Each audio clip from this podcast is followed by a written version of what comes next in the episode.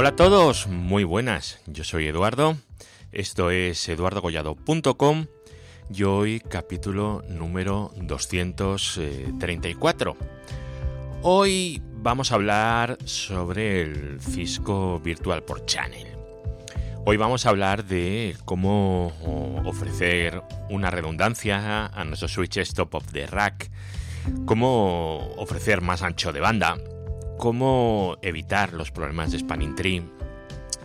Hoy vamos a ver eso y vamos a verlo en un audio que surgió por bueno, una conversación con, con un cliente el otro día, donde salió el tema del Virtual Port Channel y bueno, yo en ese momento no lo tenía muy fresco y, tuve que ir a repasar. Que estas cosas de vez en cuando pasan, no, no hay que avergonzarse de eso. Así que bueno, lo repasé en su momento, ya lo estuve viendo y hoy, que, es festivo, hoy es eh, la Almudena, es festivo en Madrid, pues eh, digo, venga, vamos a grabar un capítulo para el podcast sobre el Virtual Port Channel, que seguro que hay alguien que le puede venir bien. Así que si os queréis quedar conmigo en este capítulo número 234, vamos a decirle al señor Estrada que nos haga la intro, como de costumbre. Vamos allá. Redes, hosting, tecnología, eduardocollado.com. Bueno, pues hoy ya os he dicho, vamos a hablar de Cisco VPC, Virtual Port Channel, que es algo que no hay que confundir con VSS, con el Virtual Switching System, también de Cisco, ¿vale? El resultado que vamos a obtener es muy parecido, porque lo que queremos es que los switches de acceso, los stop of the rack o lo que queráis, como lo llaméis, da igual, o lo que sea, Queremos que tenga redundancia en lo que son los, eh, los trunks para arriba y queremos poder utilizar los dos puertos, es decir, no queremos eh, tener el problema del, del spanning tree, básicamente. No queremos ese problema. Así que VPC es una solución, no es tan compleja como VSS y bueno, es bastante estable, bastante robusta y se monta relativamente fácil. Veréis, Cisco VPC es eh, aquello que se conocía ya desde hace tiempo como Multichassis Ether Channel. Es decir, un port channel, un Ether Channel, ¿vale? Construido sobre dos chasis diferentes. Tenemos un switch de acceso con dos uplinks el puerto 1 va al switch de distribución 1, el puerto 2 va al switch de distribución 2 y esos dos puertos forman el port channel 1, por decirlo así, en el switch de acceso. Pues eso es lo que perseguimos con esta configuración. Así que, ya os digo, lo que queremos hacer es tener un switch top of the rack conectado a dos switches de distribución, por temas de redundancia, ¿vale? De forma que nuestro switch, eh, el top de rack, va a pensar que solamente tiene una blink a un switch. Que eso es perfecto, es, simplifica muchísimo todo. Ventajas, pues ya os he dicho. Eh, nos quitamos de encima todo el tema del spanning tree, los puertos bloqueados, las prioridades, etc. Podemos utilizar los dos sublinks a la vez, porque en spanning tree o usamos uno o usamos otro, o si los queremos balancear, tenemos que pasar unas VLANs por un lado, otras por otro y jugar con el tema de las prioridades. Y de esta manera, pues tenemos los dos activo-activo. ¿Por qué? Porque lo que tenemos es un, un bond, ¿vale? En Linux se llama bond, en Juniper es un lag, cada uno lo llama como quiera, ¿vale? Un port channel, una agregación de puertos. ¿Qué es? Pues es una técnica que nos permite balancear el tráfico entre varios puertos, permitiendo así aumentar ancho de banda, redundancia y bueno, y todos estos problemas de los bucles de Spanning Tree pues quedan olvidados y son cosa del pasado. Pero bueno, antes de empezar, permitidme eh, comentar que hay una diferencia muy, muy, muy importante con VSS. porque claro, lo que hace que le quitamos mucha complejidad y hay una cosa que es muy importante a tener en cuenta. Cuando configuramos un VSS, entramos en un switch y ese switch lógico es la agregación de los dos switches, ¿vale? Entonces, la procesadora del segundo switch va a actuar de, bueno, de backup de la procesadora del primer switch. Aquí no. Aquí son dos switches independientes. Eso quiere decir que si tenemos una VLAN configurada en un switch, tenemos que configurarla en el otro también. En un VSS no, definimos la VLAN en el VSS y ya se configura en los dos. Aquí no, aquí tenemos que configurar los dos switches de forma independiente. Lo único que van a compartir, bueno, lo único, es el, el Ether Channel, ¿vale? El Virtual Port Channel. Pero tenemos que configurarlos cada uno por su parte. Esto es eh, fundamental. Y son dos switches, no solamente uno. A ver, componentes. Eh, un VPC. Antes de meternos en harina, tenemos que conocer cuáles son los componentes de VPC, cuáles son cada una de sus partes para, bueno, pues para poder configurarlo, para poder trabajar con él. Perfecto. Veréis, tenemos, eh, os dejo, os voy a dejar en las eh, notas del programa, pues un, un, diagramita para que podáis ver, pues las partes que tiene, bueno, os digo que lo voy a poner porque lo he visto en la página de Cisco, me ha parecido muy chulo, así que lo voy a fusilar y lo voy a poner aquí. Evidentemente es un, es un dibujo de Cisco, ¿vale? Pero bueno, veréis. Eh, lo primero, lo primero de todo es el dominio de VPC, lo que se llama el VPC Domain. Este dominio incluye los eh, dos eh, VPC peer switches, es decir, los switches que, ponen este VPC domain, ¿vale? Para tener el Virtual Port Channel necesitamos dos switches y a esos switches los llamamos eh, VPC Peer Switch. Son switches iguales del VPC. Perfecto. El VPC Port Channel, además de incluir los eh, dos switches, también incluye el, el, el Keep Alive el Peer Keep, Alive Link, que es el enlace, que bueno, ahora, ahora os cuento un poquito, que es los dos switches, también incluiría los, eh, los Peer Link, que son los enlaces que unen los dos peer switches, los dos switches que forman eh, SVPC, porque tenemos que tener un lugar por donde pase el tráfico de un switch eh, al otro.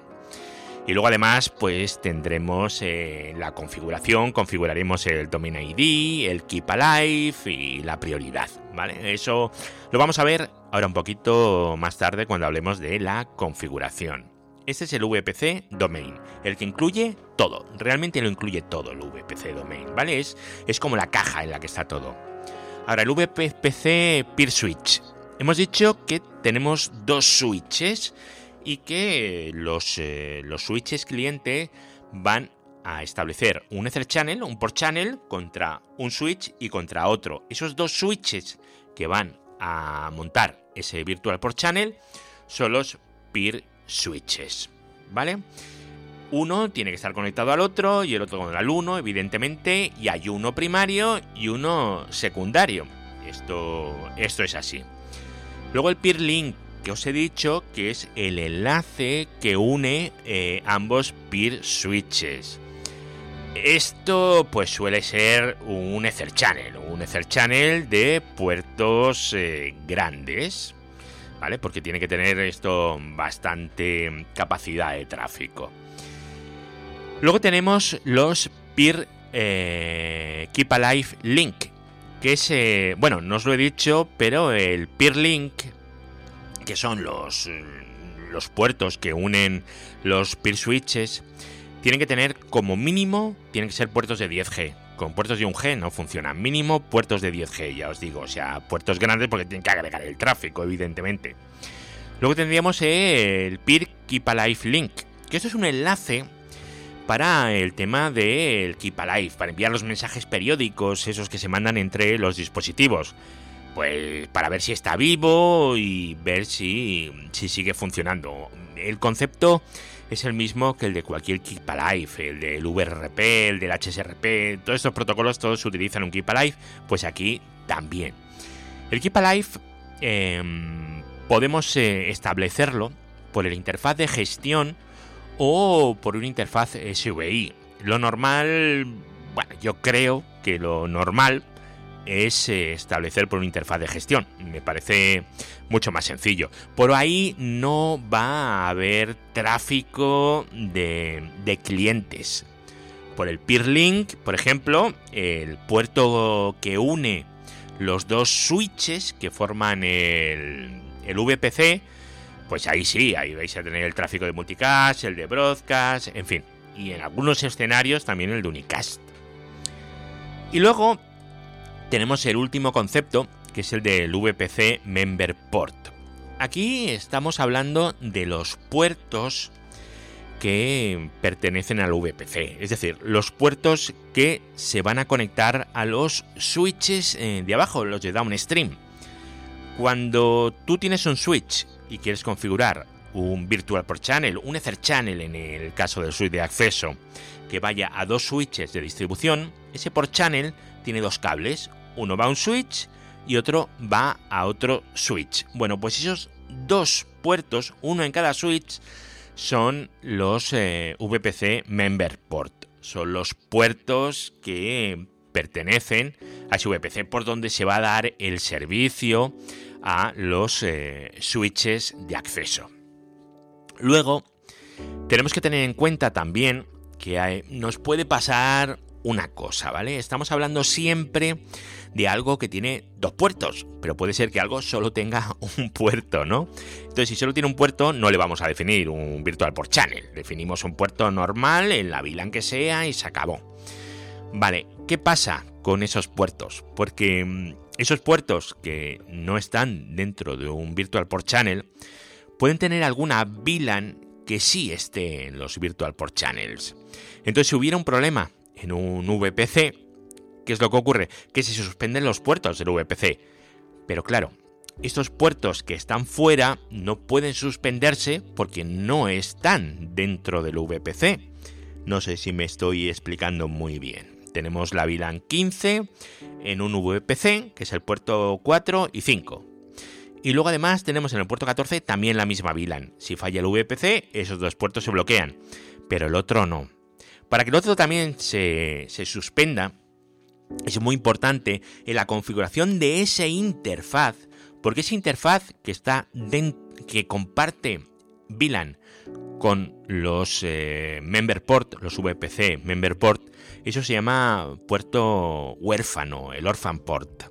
Vale, pues en ese puerto huérfano tenemos, tendríamos que poner el comando vpc orphan port suspend es solamente un comando. Y es decir, que cuando se suspenda el VPC, si es que se suspende en algún momento de nuestra vida, que también suspenda ese, para que no tengamos eh, problemas con el tráfico. Bueno, pues estos son las partes eh, que componen un, un VPC. ¿Pasamos a lo que sería la configuración? Venga, pues vamos para allá. La configuración. Bueno, pues eh, lo primero que necesitamos es una interfaz de gestión, ¿vale? Lo primero, pues eh, INT, MGMT0, perfecto, le damos una IP y definimos la VRF de gestión. Recordad que en, los Nexus eh, una forma muy buena de trabajar con ellos es utilizar una VRF de gestión. Es como funcionan por defecto. Bueno, pues dentro de esa VRF de gestión tendremos que definir la ruta por defecto, porque la ruta por defecto del tráfico que conmuta no tiene por qué ser la misma que la ruta por defecto para el tráfico de gestión. ¿Vale? El tráfico de, gestión va dentro de un VRF independiente. Esto es recordar VRF, context, como la llaméis, management, por ejemplo, pues hiperroute a la 00000 espacio y el gateway. Perfecto. lo siguiente que tenemos que hacer es habilitar las, las features, las características de mm, VPC y de LACP. Porque los Nexus por defecto no vienen con todo esto habilitado. Esto, lo suyo es que lo habilitéis todo lo que vais a necesitar el primer día, porque hay casos en los que tienes que reiniciar el switch. Entonces, claro, en este caso en concreto, el del VPC y el del LACP, creo que hay que reiniciarlo, pero no, no estoy seguro, ¿vale?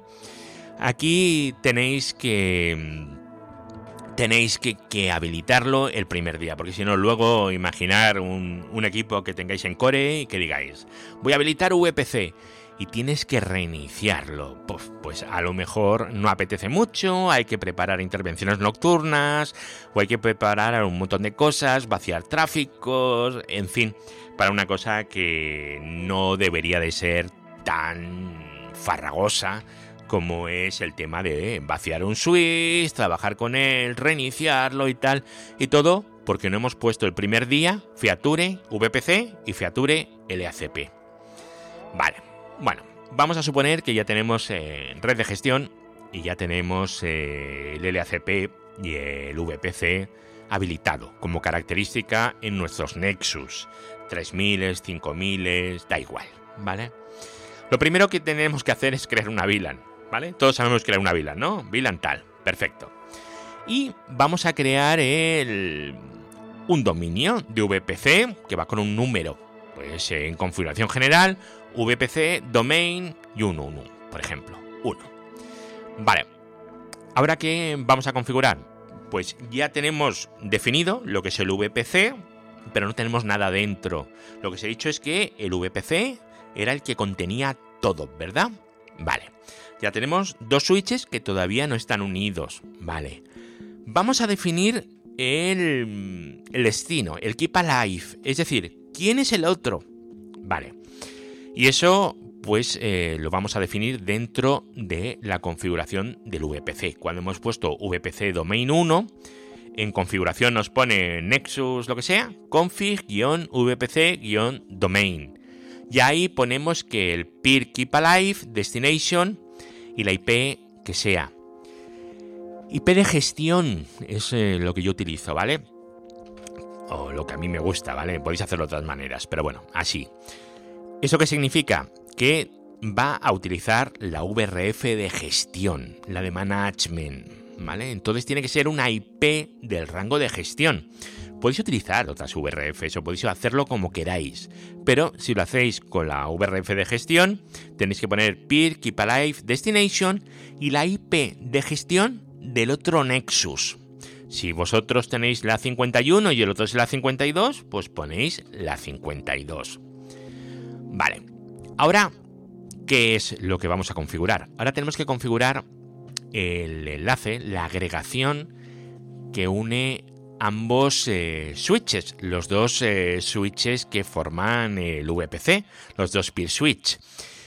¿Eso cómo lo vamos a hacer? Pues veréis, es un, es un Ether Channel, no tiene más, ¿vale? Un channel group. Bueno, pues ponéis interface Ethernet los que sean, yo que sé, 1 barra 17-18 para configurar los dos a la vez. Por si no queréis eh, configurar uno y luego el otro, que es un poco absurdo configurar los puertos por separado, ¿verdad? Pues Channel Group 1, Mode Active, Mode Active. Acordaros que cuando definís en el Channel Group 1 Mode Active, Mode Active significa el ACP, ¿vale? Bueno, pues hemos definido eso y ya le hemos dicho que el puerto 17 y el 18 que están dentro del Channel Group 1. Ahora vamos a configurar el Channel Group 1. Pero como es Cisco, ya sabéis que no ponemos Interface Channel Group 1, sino Interface por Channel 1. Cosas que tiene Cisco, ¿verdad? Pues Interface por Channel 1 y aquí ponéis eh, VPC Peer Link. Con este comando identificamos que este por channel va a ser el peer link que va a unir los dos eh, switches que comporten el, VPC. ¿Y qué más le ponemos? Pues eh, switch por mode trunk y switch por allowed VLAN add o VLAN o lo que queráis y las VLANs eh, que queráis. Recordad que la primera vez ponemos switch por tran a Lowell VLAN, VLAN y ponéis las VLANs con comas. Y si esto crece y tenéis que añadir una nueva VLAN, pues switch por tran a Lowell VLAN ADD y el número de VLAN. Muy importante ese add, porque si no lo ponéis vais a borrar todo lo que está y lo vais a machacar con la VLAN que acabáis metiendo. Y eso es malo, es muy malo, ¿vale? Si os va a ir media red abajo, es muy importante ese comando. Bueno, ahora vamos a configurar los, eh, los VPC que eso es, pues, donde vamos a conectar nuestros eh, switches de abajo. ¿Qué haremos? Pues interface, lo que sea, el puerto que sea, porque es uno. Vamos a definir un port channel, pero es uno. ¿vale? Solo un puerto, porque el otro puerto está en el otro switch. Es importante recordar esto. Pues eh, Channel Group 10, interface por Channel 10. Claro, porque habéis definido el Channel Group 10, le habéis dicho que el puerto es el Channel Group 10 y ahora definís el por Channel 10, evidentemente. El Channel Group y el por Channel, el número coincide. Y ahora definís el VPC y el numerito que va a identificar. Yo os recomiendo que utilicéis el mismo número que el port channel, que en este caso un VPC 10. Perfecto. Y le decimos eh, port Access VLAN 101. Es decir, hemos definido un VPC, un member port que tiene un puerto de acceso en la VLAN 101 Evidentemente pueden ser puertos de acceso, pueden ser puertos de trunk. No tiene por qué ser solo un puerto de acceso, ¿vale? Esto como vosotros queráis. Y esa VLAN 101 va a subir por el switch al que hemos conectado el primer cable y de ese switch puede pasar al otro peer. ¿Por qué? Porque en el peer link que hay entre los dos switches que componen el VPC, los dos switches de arriba, hemos pasado esa VLAN por el peer link. Es muy importante que la VLAN que baje para abajo estén todas pasadas por el peer link. Pero por Dios, no pongas switch port eh, mode trunk y ya está, sin definir VLANs. Todas las VLANs no.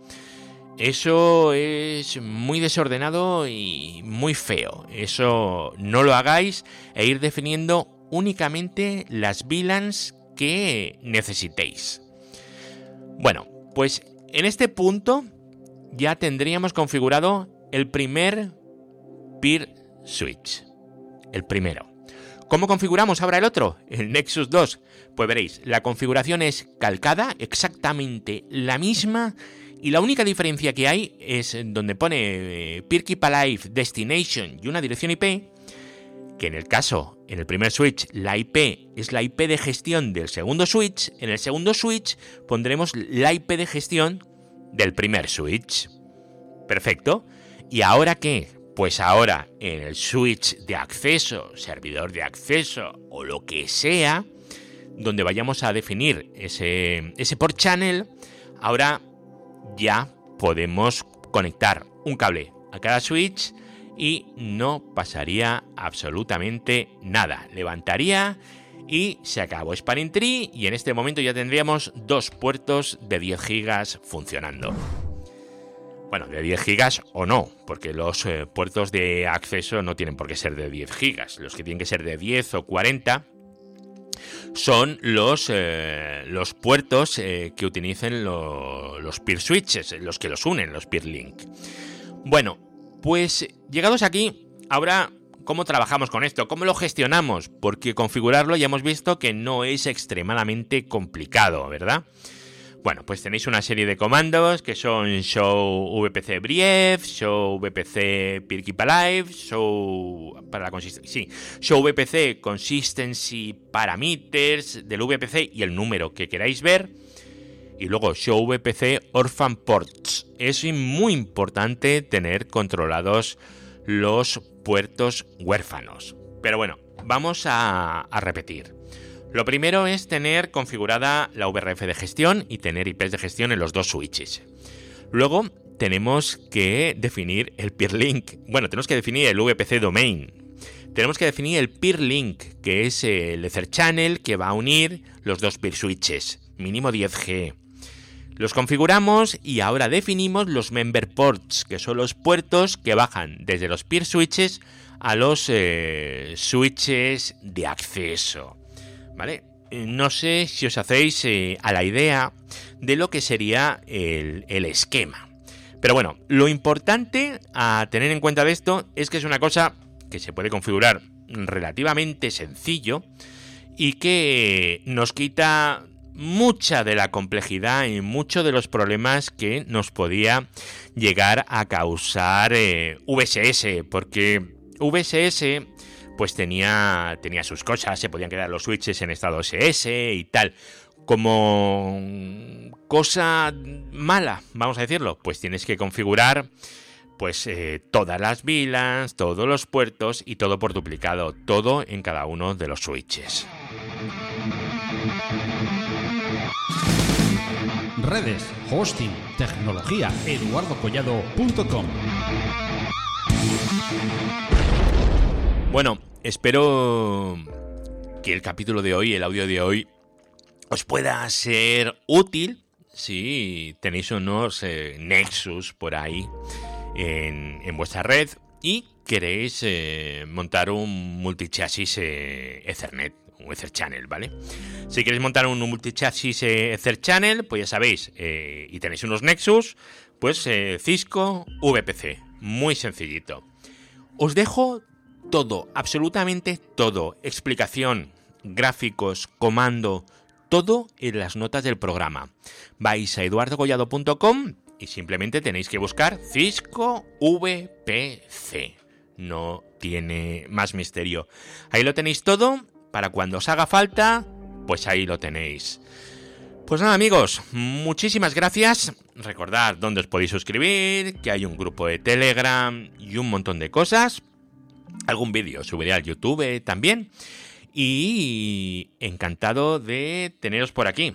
Y si un día os queréis apuntar al café, al café de sistemas, pues bueno, pasaros por el grupo de Telegram, que de vez en cuando grabamos unos audios ahí entre amigos y lo pasamos muy, muy, muy bien. Así que un placer, como siempre, y nos oímos en el siguiente capítulo. Hasta luego, chao.